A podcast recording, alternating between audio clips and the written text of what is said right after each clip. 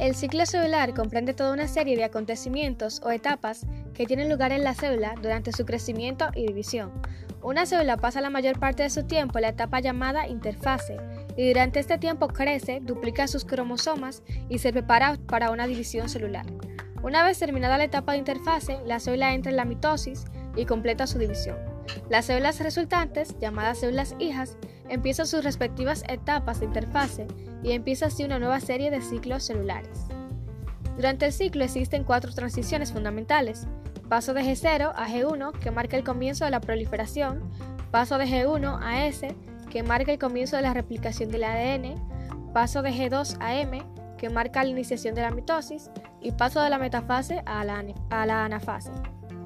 De forma tal que los genes que regulan el ciclo pueden dividirse en tres grandes grupos.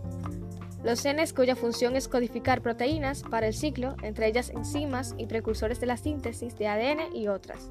Los genes que codifican proteínas, que regulan positivamente el ciclo, a los que también se les llama protocógenes, proteínas que codifican y activan la proliferación celular para que las células quiescentes pasen a la fase S y comience la división.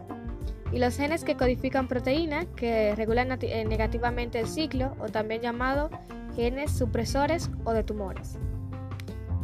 Los protocógenes son genes cuya presencia o activación a oncógenes pueden estimular el desarrollo de cáncer. Al ser activados exageradamente, las células normalmente provocan que ellas pierdan el control de la división y ocurra una proliferación descontrolada.